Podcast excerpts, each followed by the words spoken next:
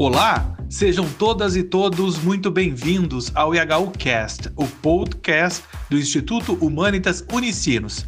A partir de agora, você poderá acompanhar nossos cursos e eventos na íntegra, também aqui, em formato podcast. Agora, o mais tradicional evento do Instituto Humanitas Unicinos, o IHU Ideias, estará disponível em formato podcast Semanalmente, publicaremos uma conferência da programação com o objetivo de levantar e debater questões contemporâneas. Os episódios estão disponíveis no Spotify. Ouça agora ou baixe para o seu dispositivo e ouça quando quiser. Fique agora com o IHU Cast.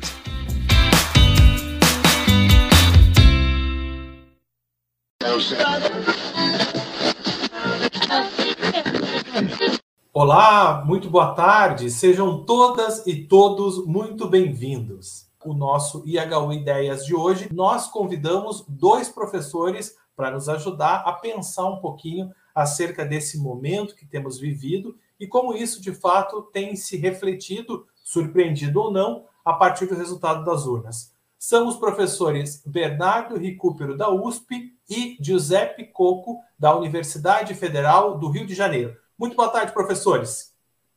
Boa tarde.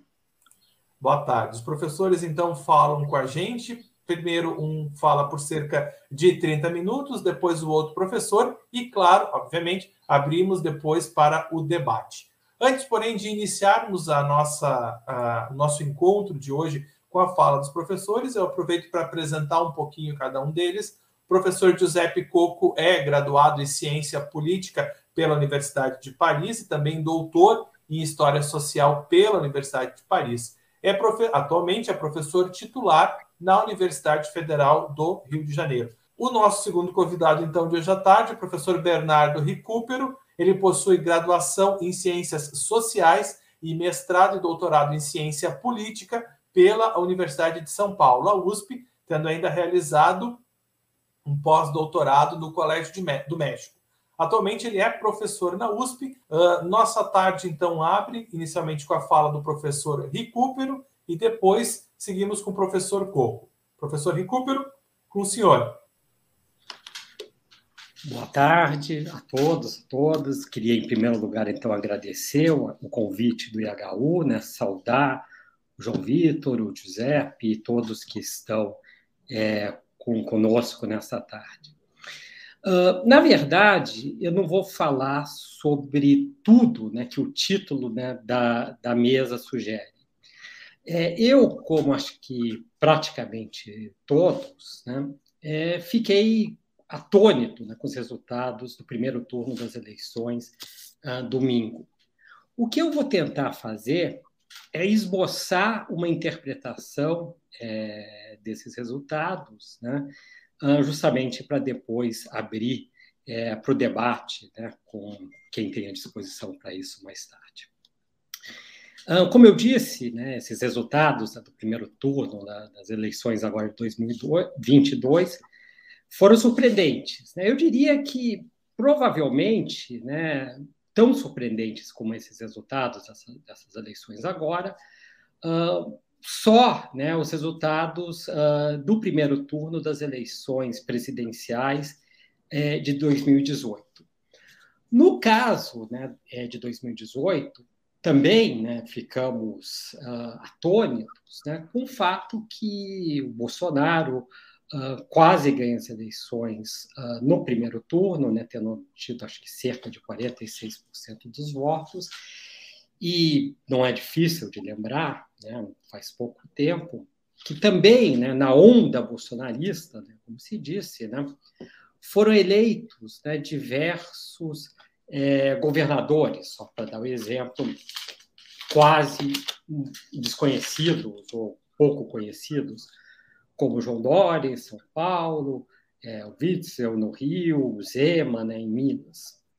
Uh, agora, né, em 2022, né, é, também né, foi surpreendente né, pensar né, que uh, na eleição, especialmente para o Senado, né, foram eleitos ex-ministros né, do Bolsonaro, como a Damares, é, também né, uh, é, o astronauta, né, uh, Marcos Pontes, em São Paulo, é, o ex-vice-presidente Hamilton Mourão, aí no Rio Grande do Sul, ex-ministros, né, como ex-ministro né, do Meio Ambiente, Ricardo Salles, e, é, em São Paulo, e também, né, como o próprio João Vitor lembrou, né, no caso do Rio de Janeiro, o ex-ministro da Saúde, né, Pazuello, foi o segundo deputado mais votado depois de tudo né, que aconteceu,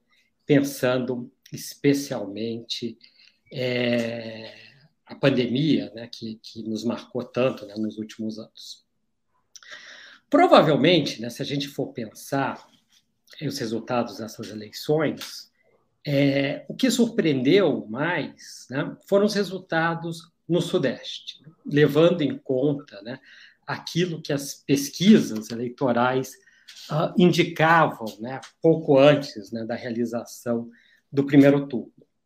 No caso né, do, do, Sudeste, né, o que a gente viu é que pesquisas, como, por exemplo, o Datafolha, sugeriam até uma diferença a favor do Lula de até 7%, enquanto né, que o Bolsonaro ganhou né, no Sudeste com uma diferença de 5%. Né, por cento.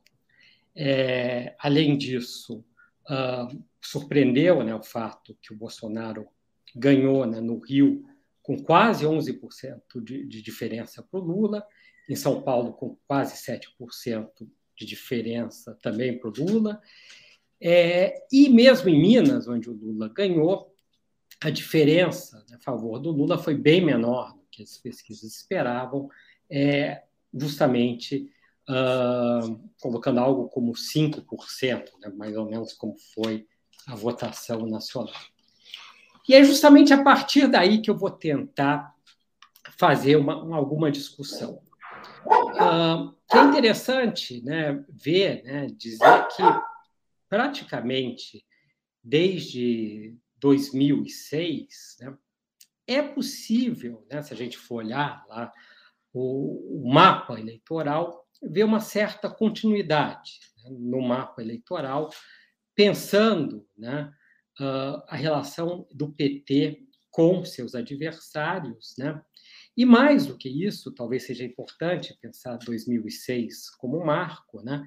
Justamente porque 2006, né, das palavras lá do, do meu colega, lá, uh, André Singer, né, de alguma maneira né, também marca né, é, uma mudança né, no próprio uh, eleitorado do, do PT, né, levando em conta que essas eleições acontecem depois né, é, do escândalo do mensalão, e, no fundo, né, uh, de alguma maneira, aquilo que é identificado com o eleitorado mais de classe média, ou talvez o que era em algum tempo atrás chamado né, dos setores organizados da sociedade, uh, vão se afastar né, uh, cada, gradualmente dos candidatos do PT, e o PT passa né, a ter um apoio especialmente forte entre o que o, o André Singer, até seguindo Paul Singer, chama de subproletariado. Também é interessante, né, pensando essa chave regional, ver certas continuidades que vão ser interpretadas de alguma maneira, e eu vou justamente querer questionar muitas dessas uh, interpretações que, de alguma maneira, passam até para o senso comum. Talvez, então, aquilo né, que chama mais atenção, né, pensando 2006, 2010, 2014, 2018, 2022, as eleições presidenciais, né, do ponto de vista né, é, dos candidatos do PT, que de alguma maneira organizaram né, essas eleições, de alguma forma as outras candidaturas se colocaram contra né, o PT, fosse originalmente candidatos do PSDB, identificados né, com um centro, uma centro-direita, ou depois, né, que acaba ocupando esse espaço, é justamente a extrema-direita bolsonarista. No caso né, do PT, o que é mais constante é o fato que, desde 2006, o PT ganha no Nordeste e ganha com menos uh, força né, é, na região Norte. Né? Uh, em 2018, o PT não ganhou na, na região Norte. Enquanto né, que, se a gente pensa é, os adversários do PT, desde 2016, eles ganham, né, é, 2006, desculpa, eles ganham no Centro-Oeste, no Sul, uh, com exceção de 2010, quando a Dilma ganhou em todas as regiões do Brasil, mas é, também, né, no caso, o candidato do PSDB foi mais bem votado também nessas regiões do Centro-Oeste e do Sul. E, por fim, né, o Sudeste a gente pode interpretar, pode ver como uma espécie de espaço né, é, de disputa. Então, é interessante ver que em 2006, 2010, 2014, o PT ganhou no Sudeste. Mas, em 2018, uh, o PT não ganha né, é, no Sudeste. Por sua vez, né, São Paulo, né, no quadro né, é, do Sudeste, aparece como uma relativa exceção. Ou seja, uma relativa exceção não, uma, uma exceção. Uh, em 2006, é, 2010, 2014, 2018, o PT perde né, é, em São Paulo. Uh, também o Rio Grande do Sul, né, já que estamos é, discutindo, né, não, isso, é, de alguma maneira teve variações né, nesse quadro, mas pensando em linhas gerais, né, é possível né, é, interpretar, ou pelo menos marcar, né, é, de alguma maneira, essas continuidades. E é interessante né, que isso, em alguma medida, né, também né, é, acontece na eleição de 2022. Eu vou querer depois complicar um pouco essa discussão. Ou seja, em 2022, o Lula ganhou, ganhou bem no Nordeste, enquanto que ganha com uma diferença menor é, no Norte, perde né, o Centro-Oeste e perde o Sul, e perde né, o Sudeste, né, apesar do que diziam as pesquisas, como a gente estava falando há pouco tempo, mas talvez com uma diferença é, não tão grande, né, como aconteceu mesmo em 2018.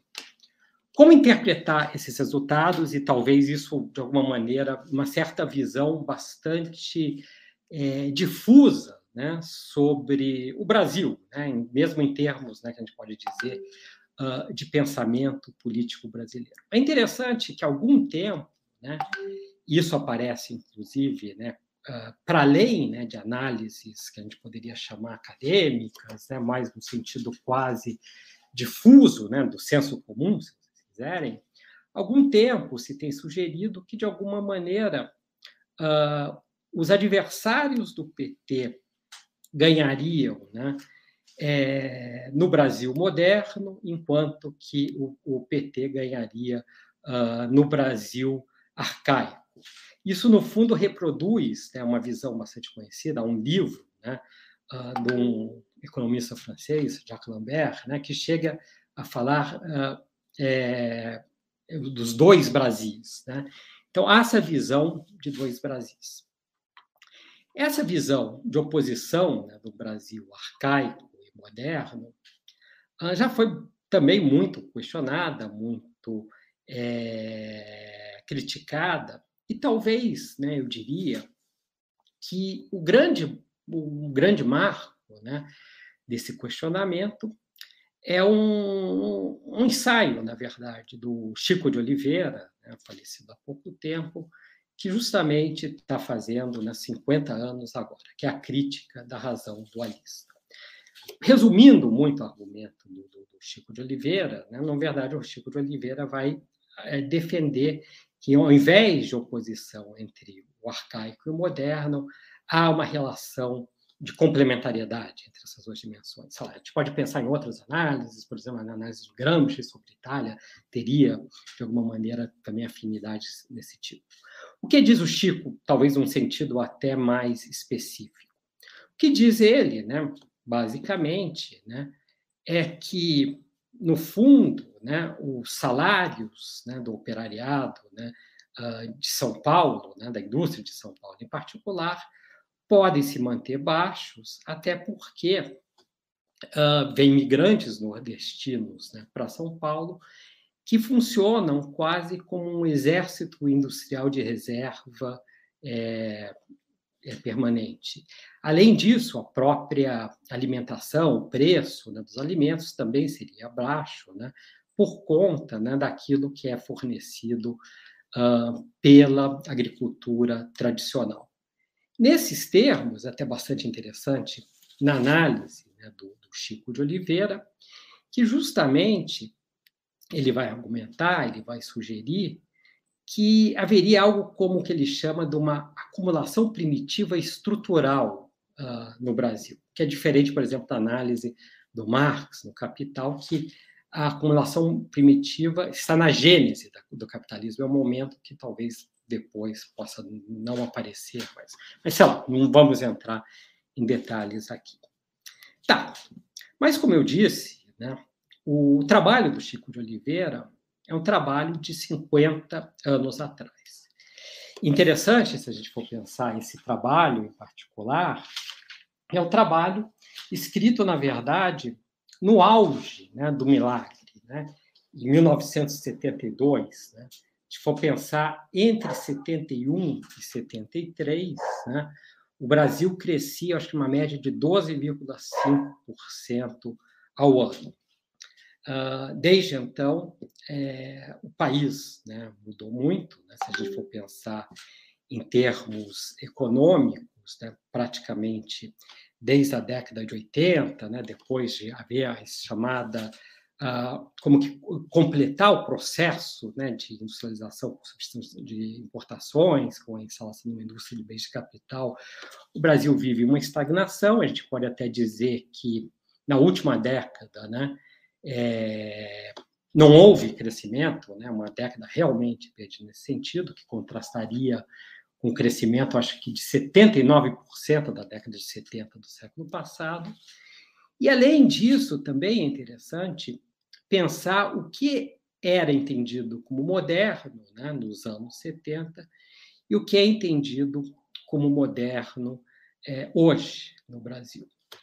O moderno, né, o pretenso, o moderno que o Chico de Oliveira estava pensando, em boa medida era a indústria, né, como de algum fundo era uma visão tradicional, se a gente for pensar no século XX, né, no sentido mais forte, isso foi muito muito presente. Agora, né, pensando esse projeto, esse, esse processo, né, que já não é um processo um, de curta duração, a gente pode pensar quase de uma média duração, pelo menos de quase 40 anos, em que há uma reprimarização da economia brasileira, de alguma maneira, o moderno é identificado justamente com o agrobusiness, né, que está presente, né, especialmente, sei lá, se for pensar não, não é tão simples, e justamente o que eu quero fazer complicar nessa discussão, mas presente no centro-oeste, no sul, no interior uh, de São Paulo. Agora, se a gente pensa né, o moderno agrobusiness, e mais uma vez recorrendo ao pensamento político-social brasileiro, não é difícil ver que ele não é um parente né, tão distante é, daquilo que o Caio Prado Júnior, né, nos anos 40, chamou da grande exploração agrária, que a seu tempo, né, e de alguma maneira a gente pode dizer que foi isso que constituiu o Brasil, foi né, muito moderna. Foi moderna em que termos? Foi moderna, se vocês quiserem, né, reunindo em grandes unidades, né, escravos né, que produziam, né, sem nenhuma consideração para o uh, meio ambiente, é, bens demandados pelo mercado externo. Se a gente for pensar hoje, né, o moderno agrobusiness, né, principalmente em, em, termos de condições de trabalho e desconsideração pelo meio ambiente, há diversos pontos né, que, na verdade, vão também, né, podem ser é, aproximados né, disso né, que eu estou uh, vendo, estou né, entendendo como uh, o moderno, né, a moderna é, grande exploração. Então, o que, que é, eu quero argumentar, o que, que eu quero sugerir aqui, até de uma maneira uh, bastante breve? Existe essa divisão uh, geográfica, regional, né, uh, que, que, que eu falei, pelo menos de 2006 né, até essa eleição agora, mas aquilo né, que se tira né, dessa divisão talvez não seja tão simples, né? em termos de moderno e arcaico, até como que a gente entende como moderno no Brasil, talvez desde a colônia. Né? Podemos até é, complicar né, a equação, por assim dizer, nesses termos. Outra questão que, de alguma maneira, é, nos leva né, a refletir né, sobre o sentido especial desse é, primeiro turno, dos resultados do primeiro turno, é o fato né, que o, o Lula ganhou em diversas uh, capitais. Isso contrasta, né, especialmente, né, com o que aconteceu nas últimas eleições, nas eleições é, de 2018. Em 2018, né, o Fernando Haddad, meu candidato do PT, só ganhou em capitais do Nordeste, e nem todas as capitais do Nordeste. Agora, nessas últimas eleições, né, o Lula ganhou uh, em São Paulo, né, não pelo menos na capital né, de São Paulo, ganhou né, também é, em Porto Alegre, ganhou em Florianópolis. A diferença no Rio de Janeiro é, não foi tão grande, né? Eu acho que também Florianópolis não foi tão grande. É um Recife, que também acho que tinha perdido em 2018, voltou a ganhar, como ganhou em Salvador. Ou seja, mais uma vez, né, se, por exemplo, em 72, né, é, moderno era visto né, nesse sentido urbano, né, e de alguma forma também agora, né, ou mesmo antes né, da própria candidatura Bolsonaro, né, se sugerira que, que, que, os adversários do, do, do PT teriam capturado né, uh, esse setor da sociedade, né, é, esses resultados das eleições é, mostram né, que o quadro é mais complicado. Então, Caminhando né, já para o meu final, estou né, vendo que eu não vou falar tanto, é, o que, que eu diria, pensando nesse recorte muito específico né, uh, que eu decidi fazer é, sobre os resultados do, do primeiro turno é, das eleições agora de 2022. Sem dúvida nenhuma, é, o que essas eleições mostram né, em primeiro lugar, é que o, o, o bolsonarismo, isso para além né, do Bolsonaro, né, pensando né, que, uh, no fundo, a criatura é maior do que seu criador, realmente né, está fortemente enraizado Brasil. Uh, e não me parece né, que isso é acaso. Né? Poderíamos pensando de maneira muito resumida, né, pensar que isso tem a ver, em boa medida, com a nossa própria história, né, a história de um país que se formou né, como colônia, colônia, então, pensando necessidades estranhas, a maior parte da sua população, né, boa parte da população que foi trazida mesmo à força, né, especialmente é, da África, mas uh, também não se deve né, é, ver esses resultados uh, simplesmente é, nessa chave uh, mais pessimista. Ou seja, o que esses resultados também mostram, né, por outro lado, né, é que podemos até dizer, né, há 200 anos praticamente, né, a gente pode até pensar os limites né, desse projeto alternativo, àqueles que buscam né, algo diferente né, da colônia. Eu diria que, em boa medida, a gente pode identificar isso em votações uh, como a que o, Lula obteve no Nordeste, Norte, e também nas periferias né, das uh, nossas grandes cidades. Então, é, essas visões né, simplistas, né, especialmente né, sobre uh, o Brasil, que também vão aparecer, eu acho que tem aparecido é, até de uma maneira bastante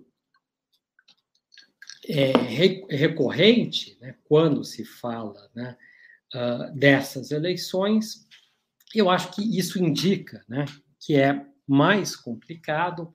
Se há essa, na verdade, essa imbricação uh, como arcaico, moderno, que a gente pode dizer que nos marca, né, desde o início da nossa história, talvez não necessariamente como né, o Chico de Oliveira pensou isso há 50 anos atrás, o país, sem dúvida nenhuma, mudou, mas o marco é essa relação. Na verdade, né, aquilo que muitas vezes pode parecer é, moderno não é, é arcaico. E talvez o contrário é, também se dê. Então, era basicamente isso que eu queria falar, e ficamos é, também para a discussão, né, no debate uh, depois né, da, da, fala do professor Coco. Muito obrigado, professor Recupero. Professor Coco, agora, então, lhe ouvimos. Bom, boa noite a todo mundo. E, bom, boa noite ao Bernardo, um prazer estar com, com você aqui. É, ao João, ao Unicinos, e obrigado pelo convite. Uh, então, vamos lá logo para o debate e, naturalmente, vou aproveitar da excelente apresentação do Bernardo para simplificar a minha, tentando simplificá-la. E, bom, compartilhando com ele um pouco, eh, não digo o espanto, o, mas, digamos, eh, ele introduziu né, um pouco, acho que é uma eh, sensação, né, uma percepção que todo mundo teve domingo à noite, né? de algo que aconteceu e que, é, é, sendo que estamos falando de um fenômeno eleitoral, não tinha sido monitorado devidamente é, a partir das instituições que a gente usa normalmente, né, que aparentemente tem umas dificuldades né, a detectar o que efetivamente está acontecendo na tradução eleitoral das transformações sociopolíticas do Brasil, né?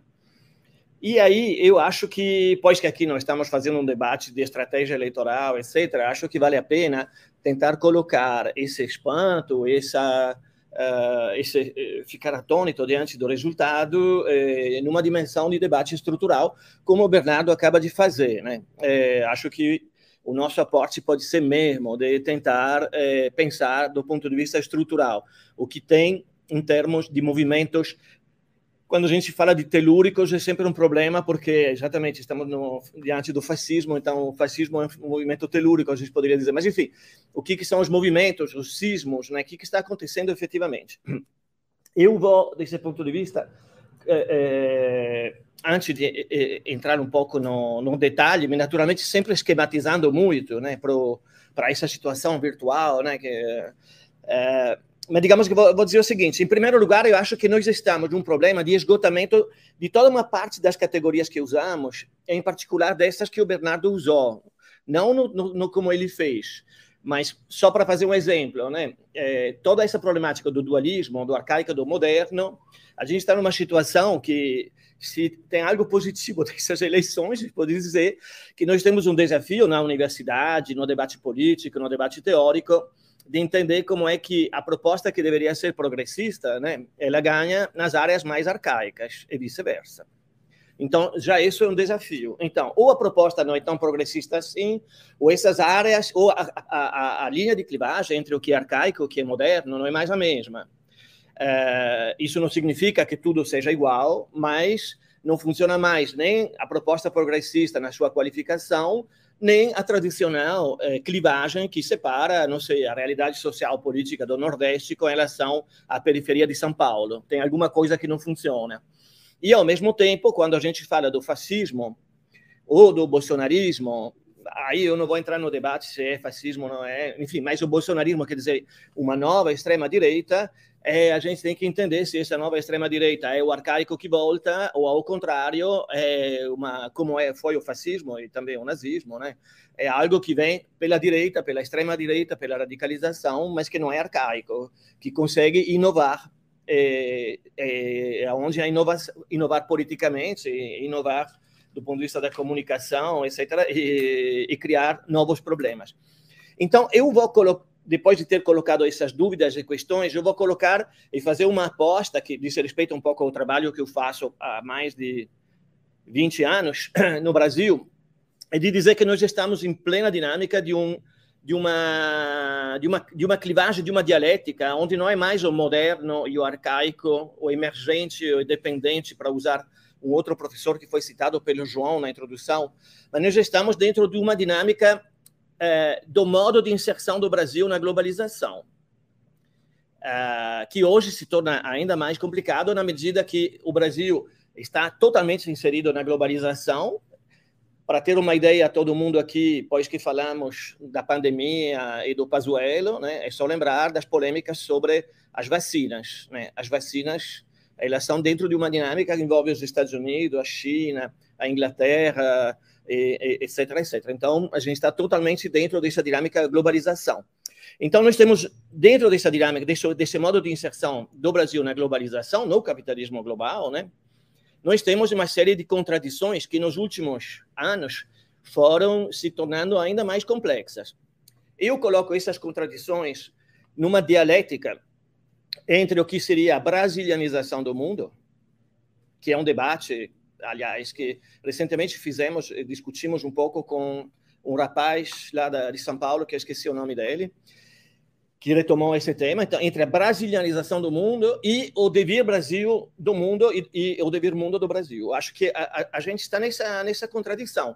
Então, uh, o fenômeno do bolsonarismo, que uh, a, o primeiro turno de 2022 mostra que, eu não, não, sei se está enraizado, mas que, de toda maneira, não vai desaparecer amanhã, né? nem daqui dois anos, quer dizer, é, isso não significa que esteja enraizado, né? O, acabo de ouvir a apresentação do Bruno Cava eh, na Unicamp virtual eh, sobre a dinâmica italiana e dá para ver como, por exemplo, um fenômeno como 5 Stelle na Itália, que é um fenômeno eleitoral gigantesco, acabou sendo totalmente redimensionado, né? Então, mas enfim, o, o, o fenômeno do, do, bolsonarismo, né, que veio para ficar, eh, e vamos ver, na realidade, ele é um fenômeno, ao mesmo tempo, brasileiro, né? e, e, portanto, a gente pode dizer de brasilianização do mundo, e, ao mesmo tempo, é um fenômeno global.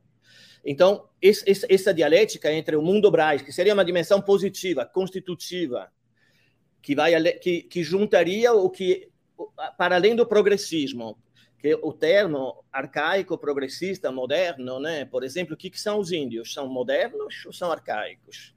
Você vê que não, eles não entram. A floresta, ela é um resíduo da falta de desenvolvimento ou é um recurso para algo que não é mais o desenvolvimento que levava do arcaico ao moderno. Então a gente tem que deslocar isso. E, eh, e aí eu acho que, eh, e ao mesmo tempo, a brasilianização é o dever fascista, por exemplo, tornar-se fascista da política no mundo, né? Ou é, populista, depende, né? não vou fazer aqui. Então, eu acho que nós podemos é, pensar essa dialética entre o mundo Braz, o devir Brasil do mundo, como algo positivo. Essas eleições foram observadas no mundo todo com muita esperança por toda uma série de questões que dizem respeito a uma dos, determinantes da, da crise do, da globalização, que é a questão do, do meio ambiente e do, e do clima, né? Mas, enfim, é, então, essa dialética entre o mundo Braz e a brasilianização, eu acho que ela funciona em três níveis: o Brasil, a dimensão global e a questão do trabalho. E aí, então, vamos tentar um pouco dizer o que, que está acontecendo um pouco. Do ponto de, vou começar pelo coloquei o Brasil inicialmente, mas vou começar pela questão global. Infelizmente, isso, isso que aconteceu aqui com as eleições não é apenas no Brasil que está acontecendo, né? Logo antes aconteceu na Itália, né, com um partido pós-fascista ou neofascista, não sei, nem populista, no sentido que a Giorgia Meloni, que vai ser primeira-ministra na Itália, ela vem diretamente do herdeiros do Mussolini. Né? É... Aconteceu na Suécia, quase que aconteceu uh, na França, do ponto de vista eleitoral, foi um, um sismo enorme. É, Macron conseguiu uh, derrotar no segundo turno a Le Pen, mas, mas todo mundo entraram no parlamento. Dizer, e temos essa dinâmica dos Estados Unidos, né, que é inútil aqui a gente. Então, temos uma dinâmica, na realidade, global, uh, e que hoje encontra uh, do, do, duas, uh, dois elementos de dramatização. O primeiro elemento de dramatização era o, o, enfrentamento nos Estados Unidos. Né? O Brasil é muito importante desse ponto de vista, e todo mundo olhou do ponto de vista do Trump e do ponto de vista da administração Biden. Todo mundo está observando o que vai acontecer aqui, que é muito importante.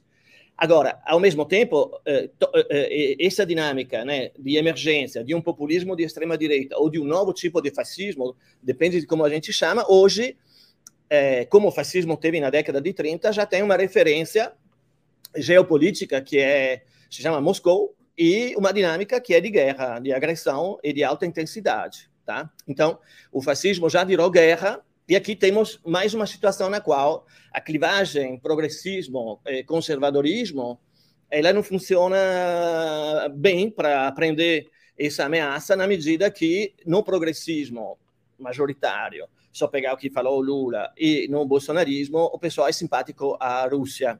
É, e aqui temos, portanto, agora, essa crise global que se apresenta com guerra de alta intensidade e, inclusive, chantagem da guerra nuclear ou do acidente nuclear naquela central de Zaporizhia, que se apresenta como crise climática, só ver o que aconteceu na Califórnia, os incêndios generalizados, e que se apresenta, enfim, com a pandemia, ela mostra que o clash, como dizia das civilizações, Joe Attington, na realidade corre o risco de ser um crash, uma crise geral da civilização.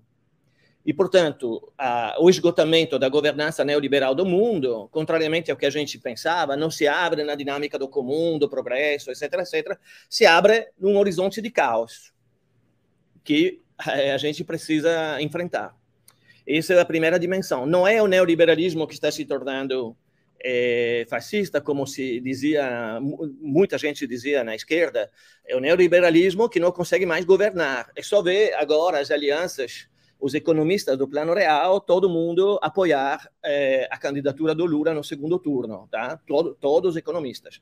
Mas os, os, jovens economistas não. Mas o neoliberalismo, na sua dinâmica, aquele que fez o Plano Real, tá? então, essa é a primeira questão. A segunda questão é o Brasil. Não dá para explicar o que aconteceu no Brasil em 2018, em 2022, é, sem falar da polarização que começou no âmbito global, mas que foi bom, bombeada, que foi, é, pro, digamos, fomentada desde 2014, quer dizer, desde depois de junho de, 2000, de 2013. Então, são oito anos de polarização doida. E quando a gente fala em 2018, eu preciso lembrar, em 2018, a polarização que se tentou fazer para resolver o primeiro e o segundo turno foi com uma chapa que, por exemplo, hoje não foi, hoje na, nessas eleições atuais não foi repetida. Lembremos, havia, o, o, o, Lula estava na prisão, então não estava numa posição eh, confortável do ponto de vista político, independentemente de, do que, que, se pensasse desse episódio, né? E a chapa foi com uma figura política importante, que tinha um, um passado importante na prefeitura, no Ministério da, da educação, etc., porém, uma figura do Sudeste, tá? e não nacional, com uma vice de um pequeno partido uh, de esquerda, né? da, do PCdoB.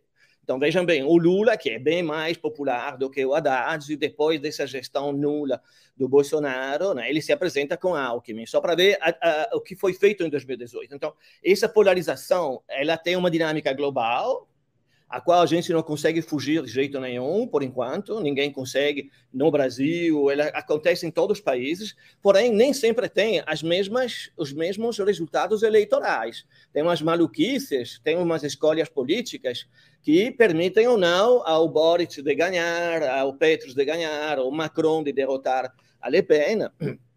E que a gente precisa pensar, né? É, então isso não tem nenhum determinismo, precisa pensar o que tem de é, estrutural e o que tem de conjuntural do ponto de vista de como que a política é feita, né? De tentar usar a polarização e essa dinâmica para é, resolver questões de debate político, de projeto e todos esses enigmas da relação entre progresso, modernidade e globalização e arcaico, etc., e resolvê-las dentro da dinâmica das guerras culturais, bom, inicialmente em 2014 todo mundo achava que ia sempre dar um resultado positivo do ponto de vista do campo dito progressista, da esquerda, do PT, do lulismo, acabou dando o fascismo, o bolsonarismo, que entendeu perfeitamente, até mais do que o lulismo, como funciona tudo isso, e como sempre foi o fascismo, pegou isso e como uma meia, colocou pelo avesso e faz funcionar tudo pelo avesso. Né? A crítica da globalização, né?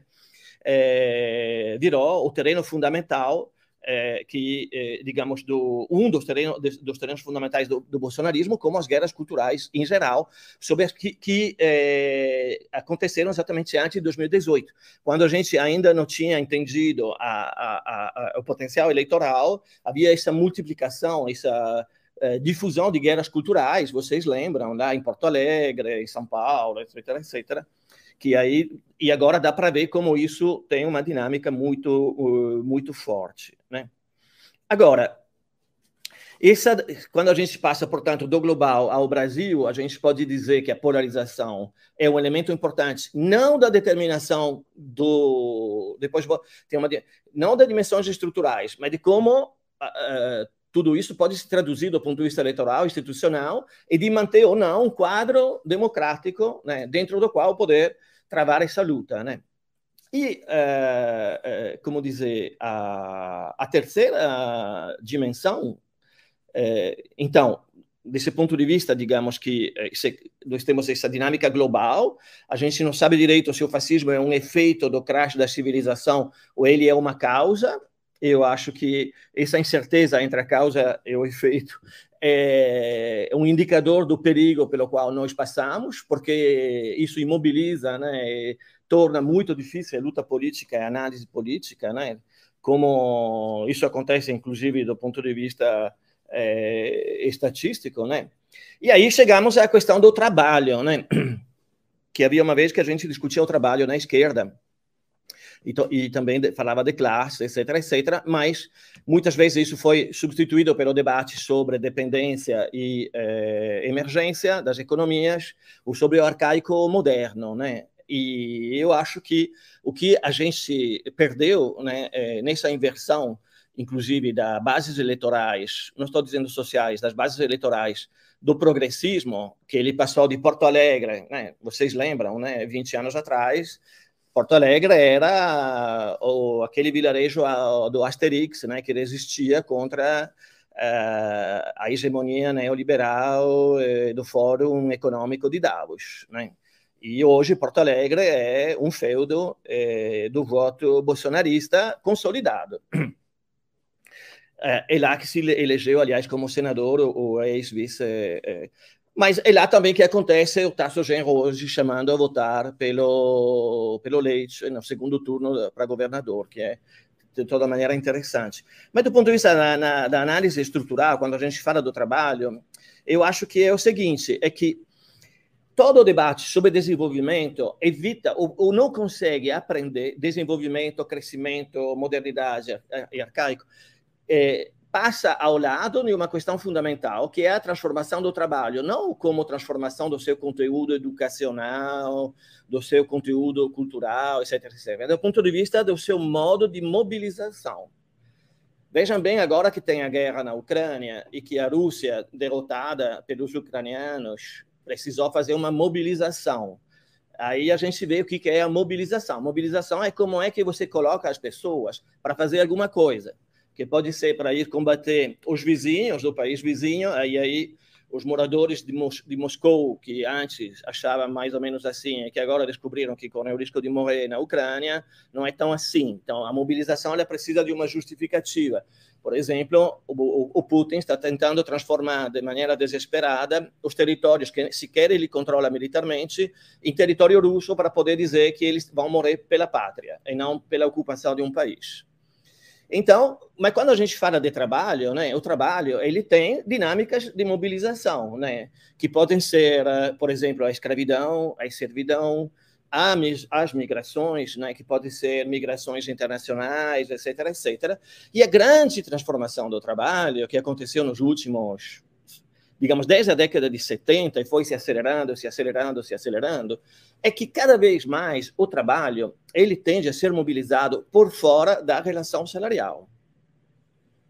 Então, nós temos o fato que é, um país como o Brasil, que é uma economia emergente ou dependente, é, mas que não é mais periférica, vejam quanto o Brasil é importante do ponto de vista eh, digamos, da produção de commodities, etc., etc., nós temos uma dinâmica de países como o Brasil, que tem uma massas importante de pobres é, concentrados, né, mobilizados a partir do êxodo rural nas suas grandes metrópoles, né, que esperavam por um roteiro de integração e homogeneização, homogeneização prévia que transformasse, segundo as categorias marxistas tradicionais, mobilizadas pelo André Singer e citadas pelo Bernardo, né, que transformasse o subproletariado em proletariado, o exército industrial de reserva, um exército né, que fosse mobilizado em nome do desenvolvimento, como o Putin está fazendo para tentar mandar na Ucrânia, que fosse eh, eh, aí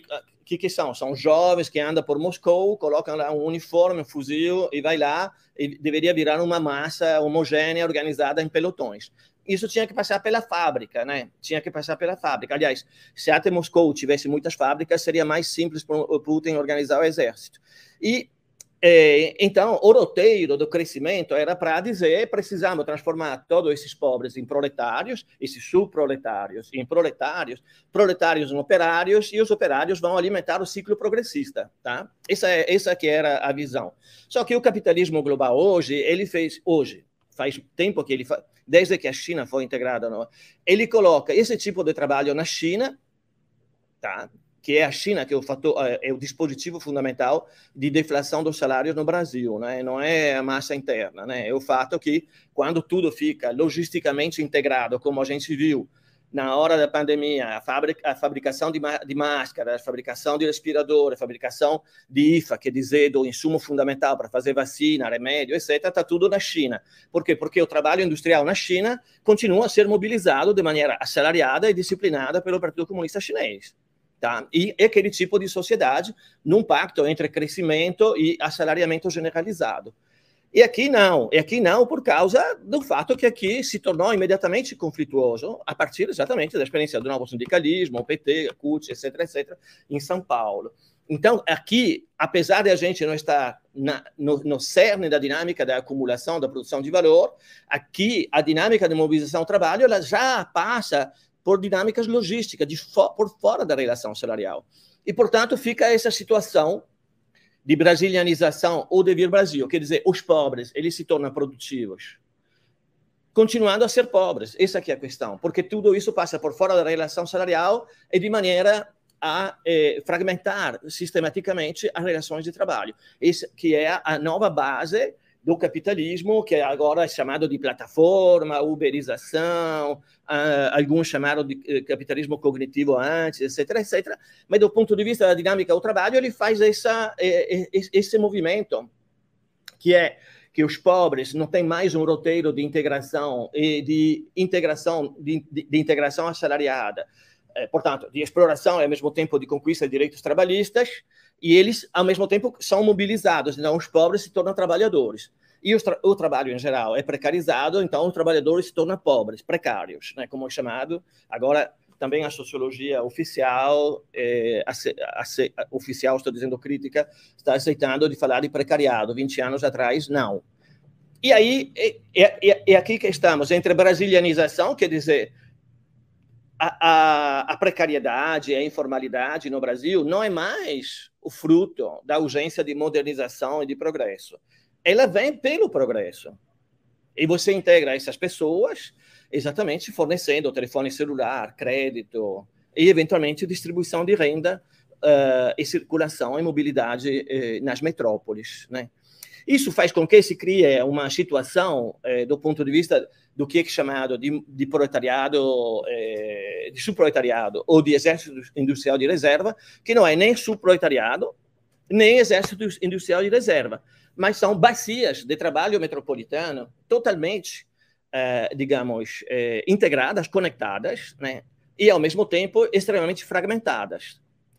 Essa fragmentação, às vezes, como aconteceu em junho uh, no Brasil ou em 2019 no Chile, é capaz de se recompor sobre questões fundamentais que não são salariais. Por exemplo, são questão, as questões da mobilidade. Né? É, nos dois casos, no Brasil e no Chile, grandes movimentos apareceram a partir da questão da mobilidade. Isso se reproduziu no Brasil com a questão dos caminhoneiros, que ao mesmo tempo é, é, tem é, a mesma heterogeneidade, uma certa homogeneidade, e já era um fenômeno muito mais articulado com essas, essas traduções eleitorais é, ultra é, de extrema direita. Não digo reacionárias, porque quando a gente diz reacionária, pensa uma direita tradicional, do latifúndio, do, do agro nesse sentido, ao passo que o fascismo ele tem elementos de modernidade é, enlouquecidos, né, como o evangelismo, etc, etc.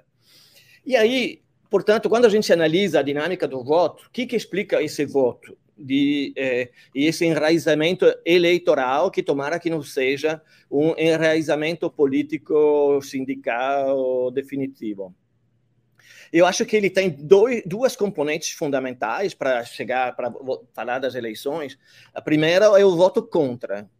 E o voto contra é a polarização ela produzir um campo que, claro, depois é atravessado por nuances, etc., mas que fundamentalmente tem um monte de gente que vota contra Bolsonaro e um monte de gente que vota contra Lula. Então, um primeiro grande determinante é exatamente esse, e é essa polarização que continua a funcionar, acho que todo mundo tem a vivência de conversar na família, fora da família, na rua, etc, etc. E tem esses grandes blocos, né, que se, eh, digamos, um vota contra o outro.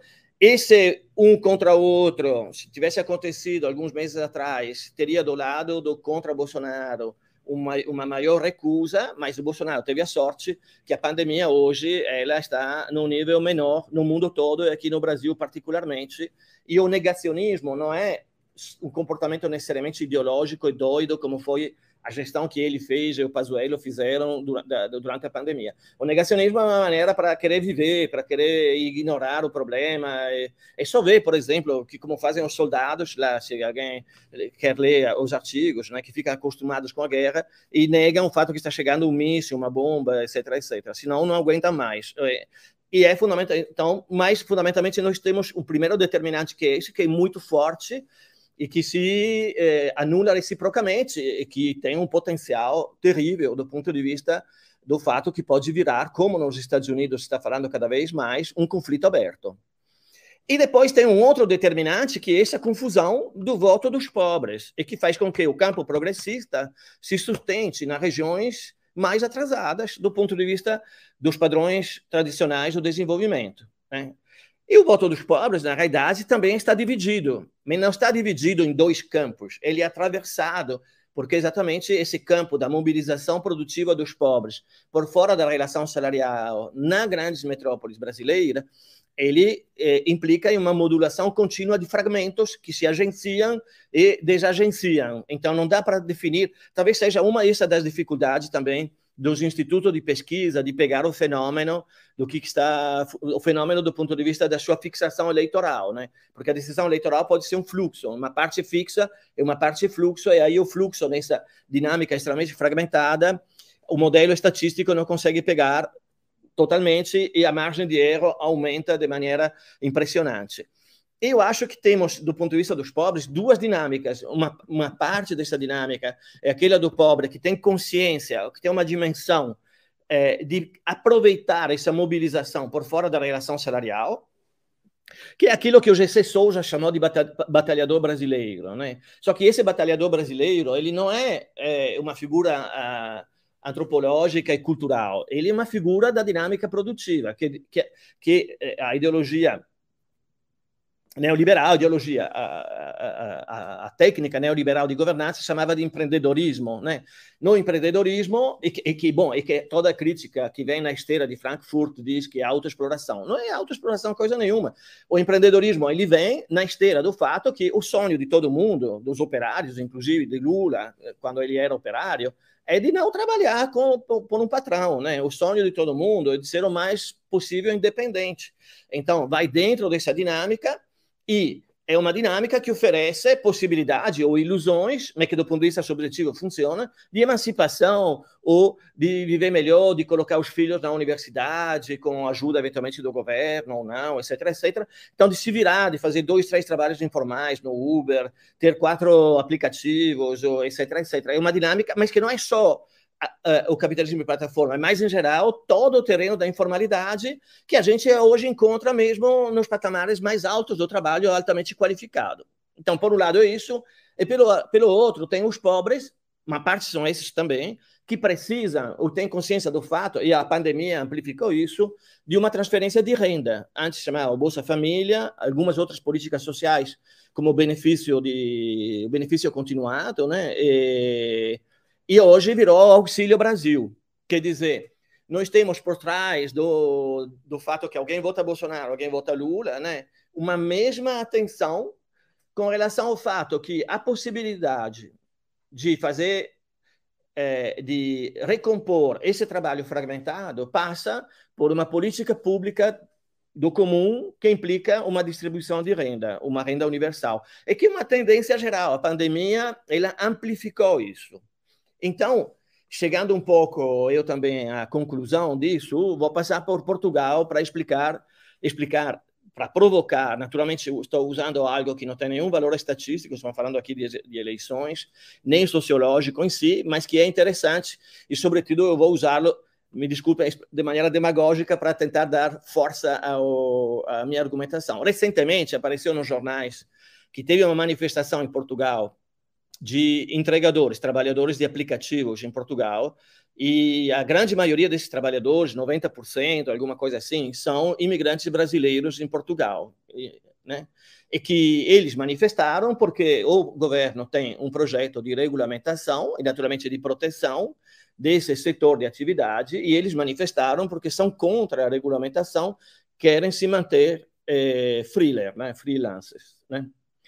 E essa manifestação, o que, que ela é? Primeiro, uma independentemente do, do valor estatístico, mas eu acho que é uma tendência geral. Primeiro, o fato que dentro disso há um sonho, uma subjetividade, uma dinâmica que não é da autoexploração, que é da liberdade, que é dessa liberdade que se constitui por fora do trabalho assalariado. E, ao mesmo tempo, tem, naturalmente, a exploração por parte das plataformas desse desejo e dinâmica da liberdade que pode eh, organizar a logística do funcionamento, de, digamos, dos fluxos metropolitanos.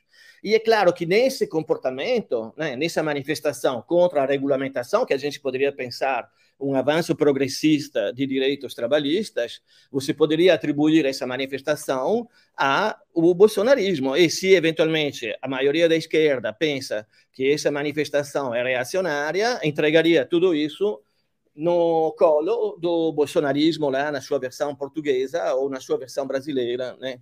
E eu acho que, ao contrário, a gente deveria ter a capacidade de atravessar isso e reconquistar nesse dever pobre do trabalho e dever trabalho do pobre a alternativa entre a brasilianização do mundo como difusão da desigualdade, do racismo, da violência, como governança difusa dos territórios, que é uma boa explicação das vitórias de muitos governadores por aí, é inútil fazer muita coisa, é só ver que eu acho que a partir de 2018, por exemplo, aqui no Rio de Janeiro, né, são duas vezes dois desconhecidos né, que conseguiram se eleger no primeiro turno, um no segundo turno, mas esse desconhecido ele tem uma coisa muito conhecida que é o controle do território, que é exatamente a relação entre violência e eh, capitalismo de, de rede, né, eh, criou uma relação sui, sui generis.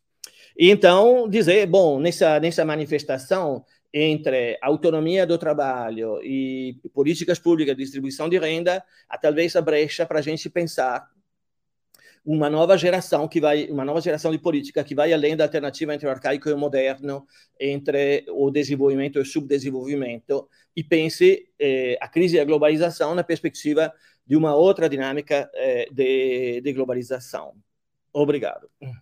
Muito obrigado, professor Coco. Muito obrigado também, professor Recupero. Eu acho que foram provocativas. Eu estava com uma série de questões, anotações aqui antes das conferências. Bagunçou tudo, né? Agora vou ter que reorganizar, inclusive as minhas próprias perguntas. Bom, como eu ainda não consegui me organizar, eu vou uh, aproveitar aqui uma pergunta do professor Bruno Cava, que nos assiste também e ele coloca aqui, aparece como uh, hora azul, mas é o professor Bruno Cavo. Ele faz a seguinte pergunta: como com, Bolson, com Bolsonaro fora do governo e Lula eleito, a polarização social tende a se acirrar ainda mais ou podemos esperar um amortecimento? Lula tem condições e impulsos para o novo pacto social. E aí eu vou pegar uma caroninha no, no professor Bruno Cava, vou, no professor Bruno Cava e vou perguntar também em que medida a gente pode olhar para os Estados Unidos, professor Coco foi nesse sentido também, em que medida a gente pode olhar para os Estados Unidos na questão Trump-Biden e pensar que talvez aconteça algo similar conosco aí, pensando no governo Biden, no possível governo Lula. Professor, com vocês. Começo eu, seguimos a ordem? Pode tá ser. Tá ótimo. Tá. É, tá. Em primeiro lugar, né, eu diria que a resposta né, dessa pergunta é muito difícil de dar de antemão. Né? Depende muito né, como né, os diferentes atores aí envolvidos uh, vão agir. Mas, de qualquer maneira, é muito sugestiva, também sugestiva o comentário né, do João Vitor, né, até pensando né, a, o exemplo né, dos Estados Unidos, que me faz, me estimula a dialogar um pouco com o professor, o professor Coco, que eu achei muito uh, instigante também a apresentação dele. E, principalmente, né, se a gente pensar o que estamos vivendo é, para além né, do Brasil, né, no sentido que, na verdade, vivemos uma crise, né, podemos chamar de uma crise que é planetária, né, em boa medida, né, podemos até pensar né, essa crise né, como hum, a crise do chamado neoliberalismo, né, pensando especialmente né, o que emerge né, desde o fim né, do chamado socialismo real, quando, né, em alguma medida, uh, no fundo, né, de maneiras variadas, se pensou né, que certas orientações, né, é, que no fundo se identificam com o capitalismo no sentido mais amplo, né, uh, não eram né, é, passíveis né, de serem questionados. O capitalismo, talvez, como uma segunda natureza, nos termos mais fortes né, uh, que isso tem acontecido. Né? Agora, um ponto interessante para dialogar com o professor Coco, justamente na ideia né, de que o momento que a gente vive, as categorias né, que a gente usou né, até agora não servem mais, e eu concordo, eu acho interessante, instigante né, nesses termos, mas que, em boa medida, são as categorias né, com as quais a gente conta, né, e, de alguma maneira, a partir delas, né, a gente tem que enfrentar o desafio de tentar entender a, a nova situação. Então, para além do arcaico e moderno, né, e justamente o mais interessante do arcaico e moderno, que talvez agora né, seja mais uh, explicitamente colocados, que mais, mais sugestivo do que pensá-los como é, simplesmente oposição, é justamente a relação, né, uh, até mesmo de complementariedade que se estabelece entre eles e mesmo entre centro e periferia, né, uh, até em termos que a própria ideia né, de, por exemplo, paralelização do mundo pode sugerir. Né? É, talvez voltando a uma ideia de que na periferia, né, aquilo que está estaria né, mais escondido né, no centro se revela de uma maneira uh, mais clara. E justamente me coloca a questão da crise né, que a gente vive agora, né, que é essa crise do neoliberalismo, e que eu diria, eu estou longe de ter respostas, né? mas se a gente for pensar uh, na dimensão do norte, né, em boa medida, né, do chamado norte global, né, como hoje disse, eu gosto de falar, em boa medida, né, o, se, sei lá, pelo menos desde 2008, em especial, né, com a crise financeira, ficou mais claro os limites né, da, daquilo que foi adotado nos anos 90, em especial, e o questionamento, né, o mal-estar né, social se expressou especialmente pela extrema-direita. Na periferia não é exatamente isso que acontece. Né? Na periferia brasileira, por exemplo, pensando né, no próprio Bolsonaro. Né? O Bolsonaro, de alguma forma, é, reproduz né, uh, um discurso né, é, neoliberal e até em termos de aliança, né, em boa medida, volta aquilo que não é, não seria tanto o Partido Republicano na encarnação do Trump, mas o Partido Republicano na encarnação do Reagan, né, evangélicos, né, de alguma maneira com uma orientação uh, liberal na, na, na, economia. Nesses termos, então, indo né, à pergunta do professor Bruno, eu diria né, é, é, o Biden né, já começa, apesar de todas as diferenças, as grandes dificuldades né, que ele tem tido né, para tentar, na verdade, uh, impulsionar um programa que me parece bem mais ousado né, do que foi, né, no fundo, a orientação dos últimos governos é, democratas, que, na verdade, a gente pode pensar o que diz a própria Nancy Fraser, né, em termos de neoliberalismo progressista. Mas o Biden, apesar de todas as suas limitações, e com uma esquerda né, nos Estados Unidos forte, o que é uma novidade, né, uh, teve uma reação é, enorme né, contra ele. Agora vão ter as eleições nos Estados Unidos, né, apesar de alguns avanços, né, de alguma medida ligados até à questão é, do aborto, há um horizonte que é muito difícil.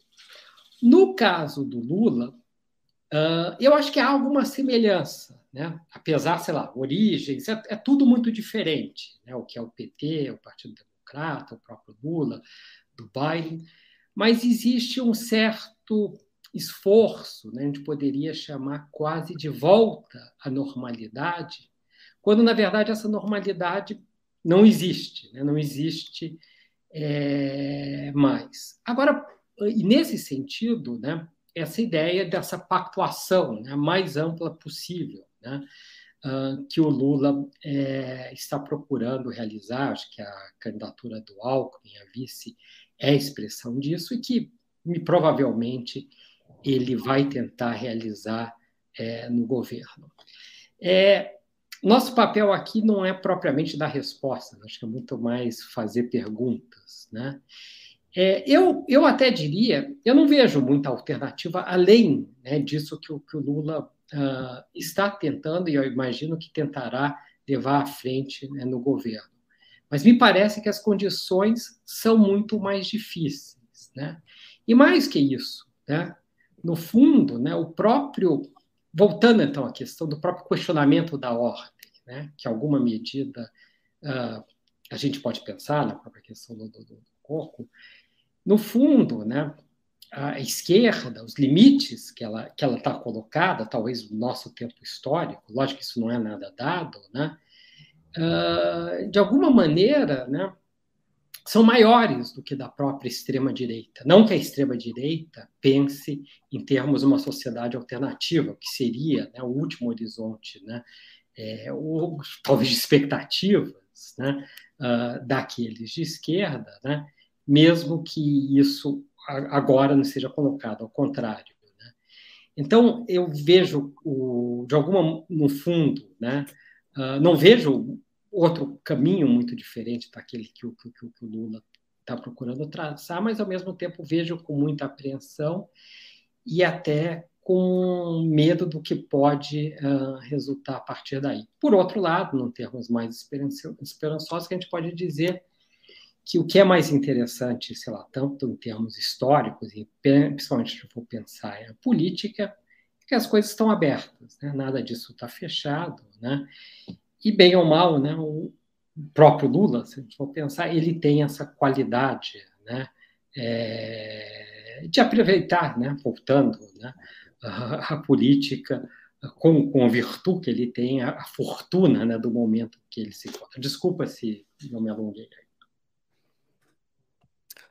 Não, então, perfeito, tá ótimo, professor. Muito obrigado. Professor Coco. Então, é... Bom, são duas boas perguntas né, que permitem bem de é, desdobrar, como o Bernardo, aliás, acaba de fazer, né, é, as apresentações e as reflexões. Bom, em primeiro lugar, acho que ninguém sabe direito. Né? É, a comparação com os Estados Unidos, com Biden, é uma boa comparação, e não digo só aqui, não, mas em geral. Primeiro lugar, porque ela permite de ver como uh, a vitória do Biden e a, essa administração Biden ela representa, não, uh, não apesar da, da idade dele, dessa de, uh, impressão que as pessoas têm que ele é moderado, eventualmente não muito dinâmico. Ao contrário, a gente vê como desde as primárias, né, ele representou essa ruptura dentro do democratas, né, da, da lógica da polarização, e que essa ruptura da lógica da polarização eh, não significou o fato que ele faria um governo à la Bill Clinton eh, ou à la Obama, que praticamente não tinha conseguido fazer quase nada, né? ou não queria, não, não tinha projeto. Ao contrário, o Biden, ele chegou e começou a fazer uma série de mudanças que, a meu ver, vão no sentido da procura da constituição de um novo pacto dentro do qual a questão do clima, né, da infraestrutura, desempenha um papel importante, não apenas, também a distribuição da renda. Claro, ele tem muita dificuldade, né? ele ficou parado um tempão no Senado por causa disso, e tem ao mesmo tempo, o fato que é, esse deslocamento que ele fez da linha de conflito, ele não consegue deslocar a radicalização é, da direita, né, do Partido Republicano, sob a batuta do Trump. Uma coisa que esquecemos de falar, que eu esqueci de falar que eu queria falar, que o que nós estamos assistindo no mundo todo é o desmoronamento do centro, que seja centro-direita, centro-esquerda. Aliás, que acontece com uh, para alguém que está em São Paulo com uh, os tucanos, né? É, é, incrível, não existe mais tucano. Daqui a pouco só no zoológico, né? Para encontrar um passarinho desses, né? E, e esse desmoronamento do centro que todo mundo foi procurando, é, na realidade ele fica aumentando o nível de ânsia de todo mundo, né? Porque e, e, e, é um fenômeno geral. Quando o centro ele consegue se reinventar, etc., etc., como Macron conseguiu ganhar as eleições. Todo mundo está convencido que teria sido melhor Mélenchon contra Le Pen. Eu ouso dizer que é o contrário. Então, nesse sentido, eu vejo um segundo turno. É, é, quer dizer, eu vejo positivamente o apoio ao Lula no segundo turno, enquanto ele pode proporcionar uma tentativa de diminuir ou de baixar a polarização. E espero que isso aconteça, inclusive com as alianças que estão acontecendo agora. Ao mesmo tempo, não tenho certeza, olhando para os Estados Unidos e para o mundo, que isso aconteça. Então, vai ter, vai ter, digamos, na realidade, vai ter que trabalhar muito e ver exatamente quais são as bases sociais desse pacto. A questão da distribuição da renda diante di tutta questa dinamica entre progresso e regresso, retrocesso, na realidade há uma, uma expansão que foi, na pandemia, a proteção da vida, apesar do negacionismo necropolítico do governo federal. A proteção da vida, portanto, mostrou que a biopolítica ela tem uma dimensão positiva, produtiva, que é o contrário do uso do, do, discurso, do uso que se faz do Foucault, passando pelo Agamben, né, que é muito importante como isso foi lido de maneira complicada, né? Uh, e outro lado, a questão da distribuição de renda, né? A distribuição de renda e esse movimento geral das pessoas que ficaram no trabalho remoto e que se recusam a trabalhar no, no trabalho presencial ou eventualmente se aproveitaram para se mandar e fazer outra coisa na vida deles.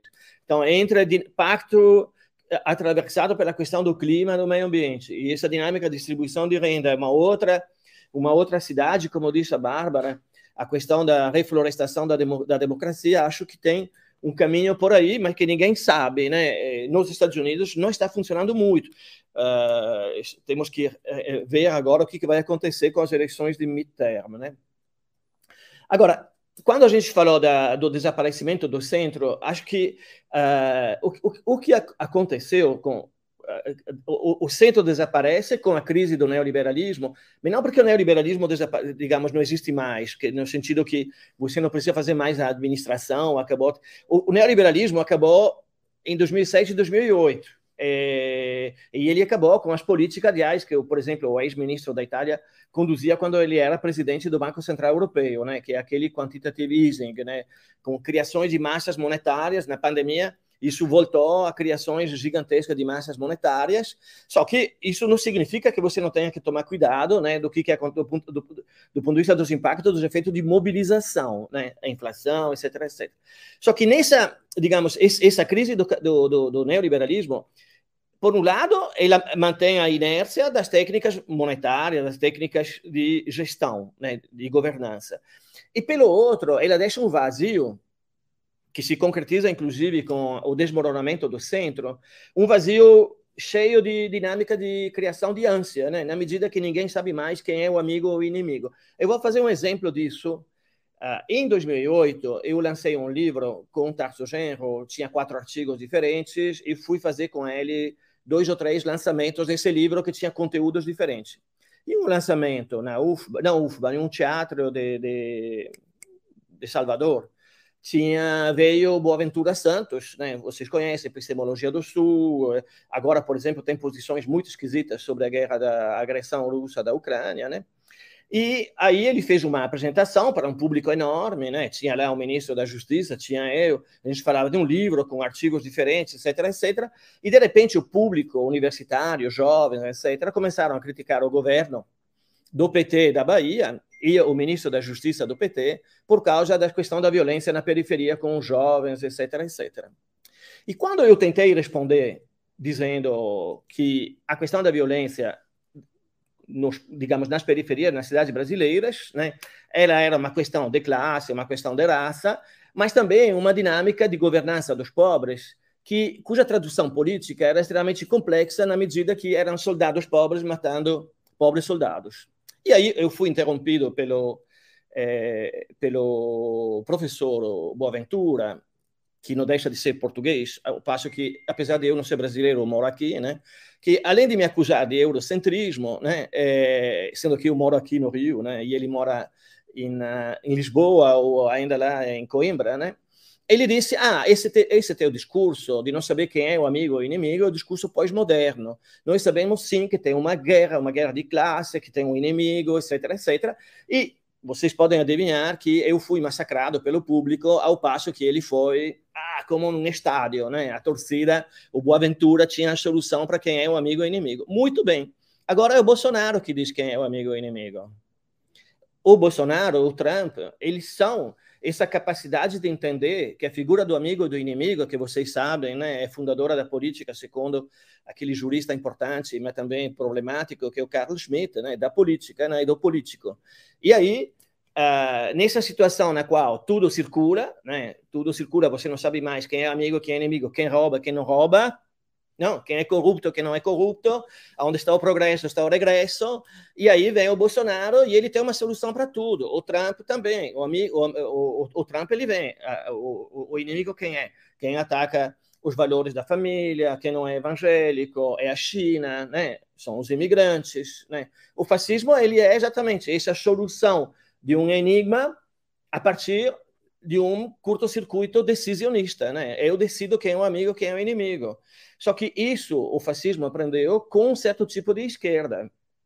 Por isso, quando a gente fala do que, será o novo governo, exatamente, espero que seja um governo que tenha consciência que, mesmo que a eleição, o segundo turno não, eh, digamos, eh, tenha um desfecho, a meu ver, positivo, isso não significa que a coisa esteja resolvida. A gente tem que mudar de eh, cabeça de e, e, e, por outro lado, saber que essa questão do novo pacto, do New Deal, não pode ser uma repetição do pacto keynesiano ou rooseveltiano da década de 30, porque a economia, a integração do mundo não é mais a mesma, né?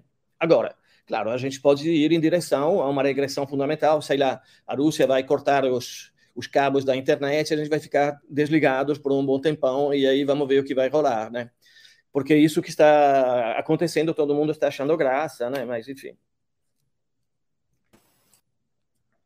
Certo, professor, muito obrigado. É, eu, inclusive, pensava muito sobre essa questão uh, da extrema-direita também, como ela uh, desajusta a, a, própria direita, né? Acaba engolindo o PSDB e a gente vê também na manifestação, no resultado da eleição manifesto agora eh, em 2 de outubro, que é uma eleição, por exemplo, que só não tira de rota o próprio PSDB, como até o PMDB e o PP, que são expoentes do Centrão. Né? Então, é, eu acho interessante, acho que essa sua perspectiva também responde um pouco essa questão que eu tinha, que é desajustar uh, o centro e também um pouco da, da, da direita, né? Mas a gente tem mais uma perguntinha aqui do Fabrício, que traz um outro elemento também. Ele traz a questão do, dos evangélicos, que é sempre muito evocada nesse, nesse, nessas discussões sobre o processo eleitoral. Ele pergunta: os evangélicos podem fazer a diferença nas eleições como grupo? E aí ele vai no sentido de tentar colocar um pouquinho mais próximo da discussão que o professor Coco faz. Né? Ele questiona ali que uh, uh, como esse grupo pode ser compreendido desde a perspectiva do trabalho e da produção. Professor Coco, você quer começar? Tá. É... Bom, os evangélicos, acho que. que... Obrigado, Fabrício. É... Os evangélicos, acho que não são um grupo, embora é, a maioria deles, pelo que indicam o, as pesquisas, os estudos, etc., se comportem de maneira relativamente homogênea e a maioria deles tenha passado de uma relação, de alguma maneira, com uh, o progressismo a uma adesão, enfim, a uma força que antes não existia, né, e que se apresenta adequada, né, no sentido que o, essa nova direita, nova extrema direita, né, ela é totalmente atravessada pelo evangelismo na sua, digamos, no que, que ele tem de mais conservador contra a agenda dos direitos LGBT, etc, etc.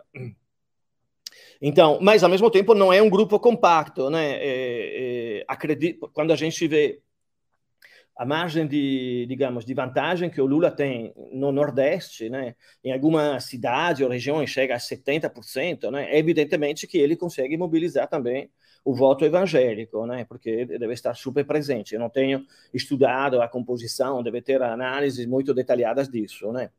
Então, eu acho que a maioria dos evangélicos, não, não sei, nem lembro agora, é, na realidade, apoia o bolsonarismo, está dentro da dinâmica do bolsonarismo, né? nessa problemática da família, né? É, e, ao mesmo tempo, dentro da dinâmica do evangelismo, tem algo que diz respeito a essa mobilização das, eh, das periferias. Aliás, um, nesses últimos anos, não sei o Bernardo o que, que ele acha disso, mas também o pessoal que está no público a gente não se não, eu não vejo só não vejo quem está quem não está. Mas enfim um, nesses últimos anos acho que a gente tem formas de organização política novas. E, então uma é o evangelismo que claramente ele é, oferece uma dimensão político-moral né, a uma população é, fragmentada né? então ele oferece formas de recomposição e, bom, usa economicamente isso e usa politicamente e moralmente. É, uma parte disso é importante do ponto de vista dessa mobilização dos pobres dentro da dinâmica da informalidade, inclusive nas formas mais modernas, como plataformas, etc, etc. Mas uma outra forma de organização de um partido sem partido, ele, ele, que acontece um, do outro lado, do lado da mídia, se chama ESG. Não sei se vocês viram, mas a, a imprensa que eh, a grande imprensa, em particular a Globo, etc., que desempenhou um papel de oposição, a meu ver, durante, sobretudo a partir da pandemia, contra, contra digo, de críticas bem, digamos, dura o governo, a gestão do, do governo Bolsonaro, da, da, da, pandemia, da questão da saúde, etc. Mas a imprensa, e também na questão da floresta, do desmatamento, dos indígenas, também das cotas, né? a imprensa ela passa por uma coisa de marketing que se chama ESG, e que então, são duas formas de organização, os evangélicos, quer dizer, nós temos a crise dos partidos tradicionais, né? A emergência de novas formas, aqui se tentou de fomentar isso, renova, isso, aquilo, deu alguns deputados, mas não todos os partidos mudaram de, mudaram de nome, passaram cidadania, eh, Podemos, não sei o quê, todo mundo tentando fazer marketing, mas tem duas dinâmicas de duas organização de fazer partido sem partido, né? Um é o marketing comprometido com o social, o meio ambiente, é, que, que atravessa a mídia, que é muito importante, e o outro é, são os evangélicos. Talvez sejam o lado neoprogressista, entre aspas, o neo-neoliberal, né? e o outro um lado neoconservador uh, mais e, e, e, populista. Os evangélicos, acho que para os evangélicos, mais do que falar de fascismo, vale a pena falar de populismo. Mas, enfim, fica tudo muito confuso. É isso. Tá. Não, se pode dizer que os evangélicos não são só evangélicos. Né? E provavelmente foi isso que a campanha do Lula apostou, né? especialmente, talvez, o início né? da, da, própria disputa eleitoral. Né? Pensando né, que os evangélicos são, né, sobretudo, pobres e mulheres, né? o que poderia ser benéfico né, para a campanha do Lula. Agora, por outro lado, né, o que é muito claro, o que ficou claro, talvez ainda mais essa eleição, essa eleição explicitou, que justamente essa identidade evangélica é especialmente forte. Né? Nesse sentido, em termos né, das preferências eleitorais, isso até as pesquisas né, teriam sido capazes de captar, ficou claro né, que PT, né, a candidatura do Lula, uh, não foi capaz né, de disputar uh, esse, esse espaço. O que é mais complicado, por um lado, ele dá, por conta de ser especialmente popular, dá um laço popular ao bolsonarismo, que não seria tão evidente, tão claro, sem uh, os evangélicos. Né? Eu acho que muito da, da, força, não só, mas também tem um apelo, sei lá, todo. Uh, talvez a gente possa chamar de ideologia do empreendedorismo, mas uh, e com o qual até o evangelismo, da, da, maneira que ele acabou assumindo no Brasil, acaba até se confundindo, mas o evangélico, é, o, o lado evangélico é, é, é, decisivo. Agora, por outro lado, né, também que se pode dizer, é que isso não sempre né, foi assim, né, pensando no próprio uh, período né, do governo uh, Lula, e mais que isso, eu concordo inteiramente com o professor Coco, que o peso né, que os evangélicos, os pentecostais, né, passaram a ter no Brasil algum tempo né, para cá, né, sei lá, talvez nesses últimos 50 anos, não sei se coincide né, justamente com essa mudança, até boa medida, do perfil né, uh, do país, né, se for pensar econômico e até social, é, são coisas que não devem ser desconsideradas e, sem dúvida nenhuma, né, desculpa ter o cachorro latindo aí, né, mas, uh, mas de qualquer maneira, é, eles têm um, um papel uh, de integração, difícil de disputar com a cachorra, mas até no sentido, sei lá, não sei se a gente pode falar resumidamente, comunitário, que não se deve né, desprezar. Né? É, nesses termos, eu acho que, não sou eu né, o primeiro, né, e provavelmente não vou ser o último a dizer, que a esquerda, em especial, né, provavelmente negligenciou né, esse componente. Não sei dizer até que ponto isso está ligado ao fato que, se a gente for pensar o, o PT, em particular, no Brasil, teve muito ligado né, a uma vertente religiosa, mas no caso da Igreja Católica Progressista, né, qual os evangélicos, em boa medida, ocuparam né, o espaço né, ao longo desse tempo. Se as SEBs, as comunidades eclesiais de base, tinham tanta importância no início do, do PT, os evangélicos ocuparam esse espaço, talvez nessa nessa mudança né, mais profunda da sociedade brasileira, que a gente ainda né, precisa entender melhor, mas que não há de antemão, uh, me parece, né, uma incompatibilidade, ou existe talvez uma possibilidade de disputa, no sentido que me parece uh, que pode, apesar de eu não conhecer tão, tão bem, mas que pode ser também ter elementos mesmo é, entre aspas, progressistas né, nesse setor. É, então, acho que eles já fizeram diferença. Né?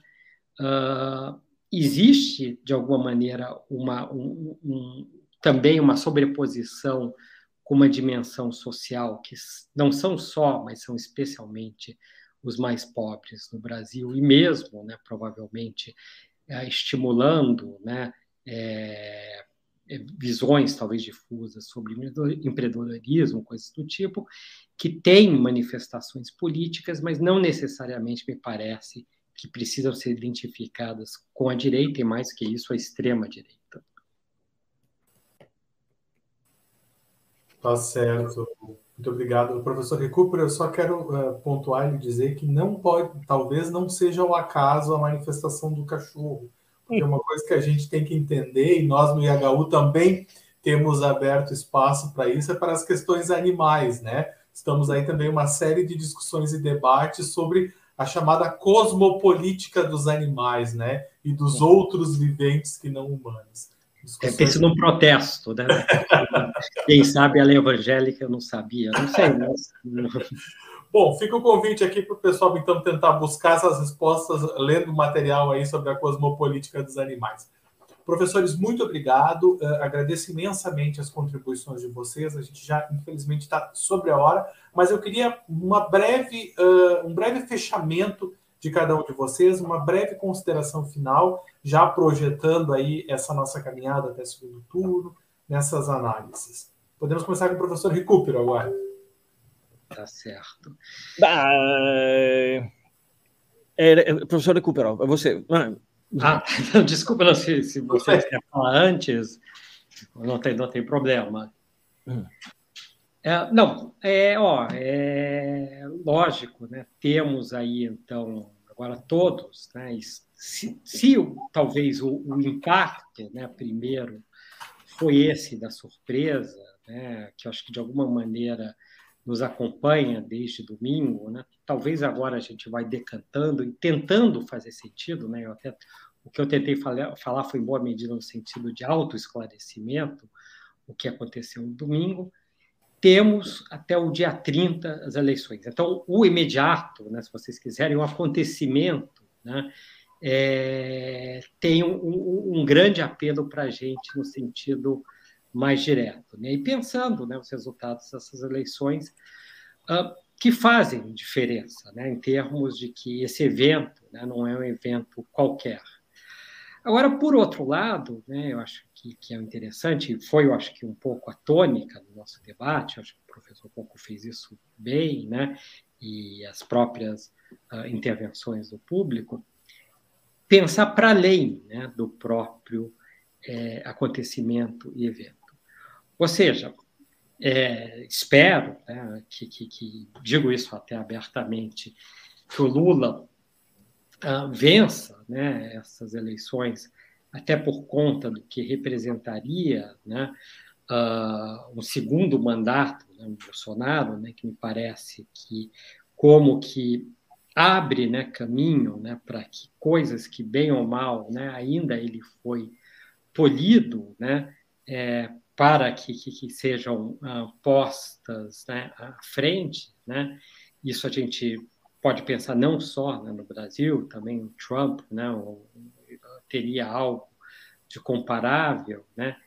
E aí justamente mais uma vez, né, até em termos teóricos, né, a gente pode pensar mesmo, sei lá, uma categoria como fascismo, né, que o professor Coco chamou a atenção, que a gente pode pensar ela também de maneiras diferentes. Né, pode pensar no sentido histórico, né, que é localizada nos anos 20, 30, né, a Itália, a Alemanha, até a questão do imperialismo né, nesses países que chegaram atrasados aí, mas pode pensar também no sentido que vai além né, do próprio momento né, histórico, né, e que de alguma maneira se torna atual e por isso perigoso, né?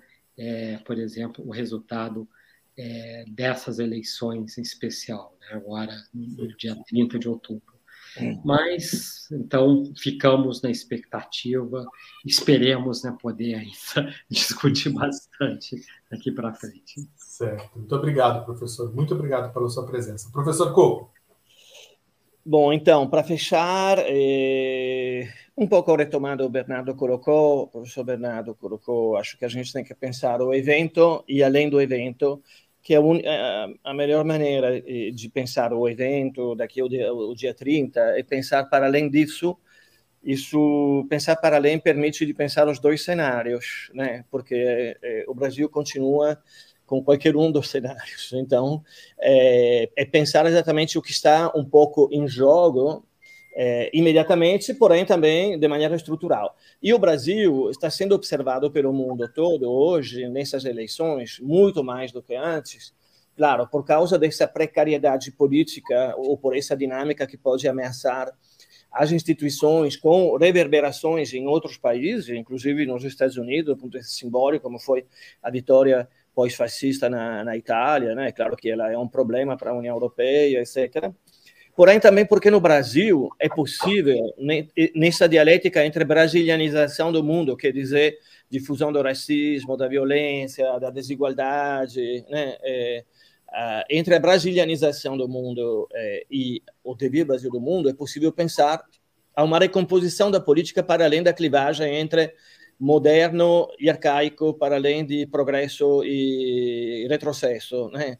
E isso está exatamente no encontro é, de, de, cultura natureza que no Brasil é, é a única maneira para fazer, é, digamos, com que ele se reconheça e funcione, né? É, a, a atenção para a questão da floresta. Vejam bem, por exemplo, como a guerra de agressão contra a Ucrânia, né, e essa volta do fascismo no mundo todo, de um novo tipo de fascismo neo-soberanista, né, coloca para a Amazônia uma perspectiva totalmente diferente inclusive de como pensa o campo progressista isso. Né?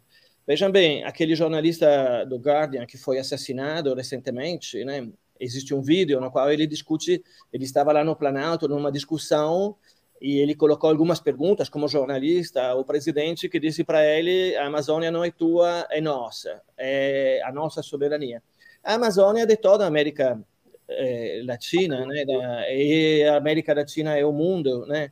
E é preciso pensá-la nessa dinâmica é, de integração global, claro, é, em termos horizontais e, sobretudo, em termos de integração entre cultura e natura e natureza, que são, digamos, hoje a única possibilidade de, de construir, de inventar esse pacto que o Bruno estava perguntando, esse pacto que não que não que ninguém sabe como é que ele é, que vai ser construído, né? Ninguém sabia qual era o New Deal quando ele foi pensado, né? Foi depois que a gente viu que o Rooseveltismo funcionava e que as teorias keynesianas conseguiam dar eh, ferramentas teóricas a essas práticas, né? A gente precisa eh, manter esse espaço de invenção e é nesse sentido que eu vejo o 30 de outubro como uma oportunidade para que essa invenção possa acontecer, mas de toda maneira qualquer seja o resultado, essa, esse é o trabalho que temos que fazer.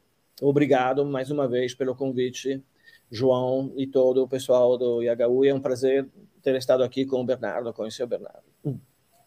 Muito obrigado, professor Coco, professor Bernardo. Eu acho que nosso objetivo é esse, né? Promover essas reflexões e tentar partilhar um pouco aí com o nosso público Agradeço também a você que aí nos acompanhou até agora. Obrigado pelas participações. Assista, reassista, compartilhe, reorganize as ideias, invente, como disse o professor Coco, a partir da, da, dessas nossas reflexões.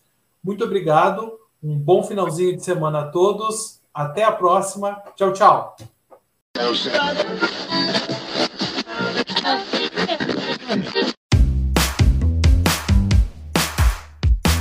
Esse foi o IHU Cast, uma realização do Instituto Humanitas Unicinos, o IHU, da Universidade do Vale do Rio dos Sinos. O podcast do IHU tem montagem e edição de Lucas Chardon. Abertura e encerramentos comigo, João Vitor Santos, e direção de Ricardo Machado. Acompanhe o IHU também nas redes sociais e nos siga no seu tocador de podcast para não perder os novos programas. Até mais!